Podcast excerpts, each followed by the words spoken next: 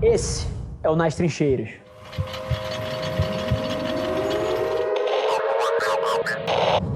Acho que curiosidade é, é, a palavra que me define. Mais uma vez, eu assumi à frente da empresa com 23 anos, eu não sabia nada de bosta nenhuma. E foi a curiosidade que me moveu no, dos 20, hoje em dia, até delicado eu falar isso, mas tem um ano e meio que eu não, que eu não leio nenhum livro. Mas dos 23 aos 26, eu li mais de 300 livros, eu lia mais de 100 livros por ano. Foi daí que veio não só o conhecimento de marketing, mas conhecimento de psicologia, de história. Cara, eu, eu estudo coisas até, assim, física, porque eu acredito num modelo de conhecimento conhecimento que não é verticalizado. Eu acredito que quanto mais coisas você conhece, mais fácil você forma os links que compõem o raciocínio. Então, esse conhecimento multidisciplinar é uma das coisas que me caracteriza. E hoje em dia, não é que eu não veja mais valor em livros, mas eu tiro muito mais valor de observar o mundo operando e tirar as minhas próprias lições do que absorver a, o raciocínio de alguém pré-pronto. Mas fez uma parte central da minha história a curiosidade e a leitura até obsessiva de livros. Eu lembro que eu acordava, hoje em dia eu acordo às três da manhã para treinar porque eu quero subir o Everest em dois anos e para fazer o Ironman, enfim, coisas que eu faço no triatleta.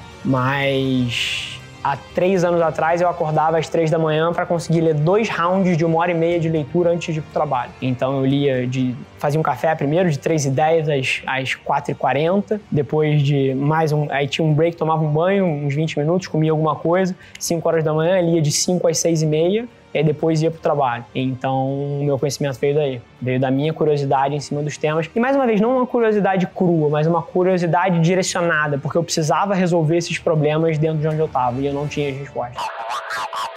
Toda vez que eu ia vender um certo serviço dentro das empresas de óleo e gás, elas me perguntavam: pô, vocês fazem armazenamento de rejeito também? Vocês fazem armazenamento de rejeito? Então, mais uma vez, é da metodologia de você testar o mercado. Eles já vieram comigo para mim com isso pronto. Mas é fundamental você, na hora de planejar um negócio, tentar entender qual é o tamanho potencial. Mas não se iluda por esse número, porque na planilha você vai calcular lá que, vamos supor que você quer lançar uma pasta de dente que tem 200 milhões de brasileiros, o nível de produto que você vai lançar só 20% pode comprar, então você tem um mercado potencial de 40%.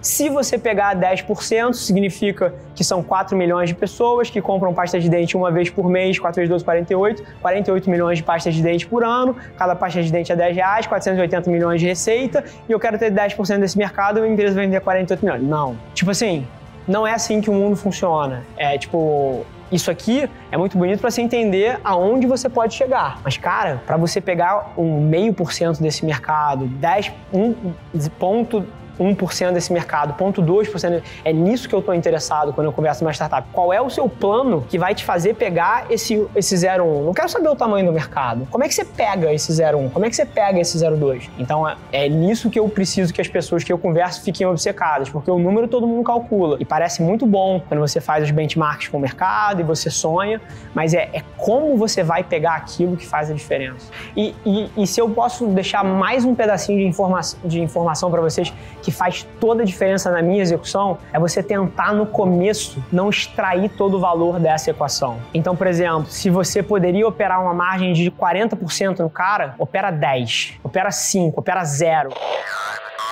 Esse foi mais um episódio da nossa experiência em áudio. E como eu já falei, eu adoraria saber que você está gostando do que a gente está compartilhando por aqui. Então não esquece, se você está tirando valor desse conteúdo, ia significar o mundo para mim, que você tirasse um print da sua tela, postasse no Stories me marcando e aproveita para ir na sua plataforma favorita também e deixar um rating de cinco estrelas e um comentário lá, ajudando a gente a construir essa comunidade tão vibrante que move o Brasil para frente através do empreendedorismo e que fala desse Brasil que dá certo. É um prazer ter vocês comigo e a gente se vê no próximo episódio do podcast.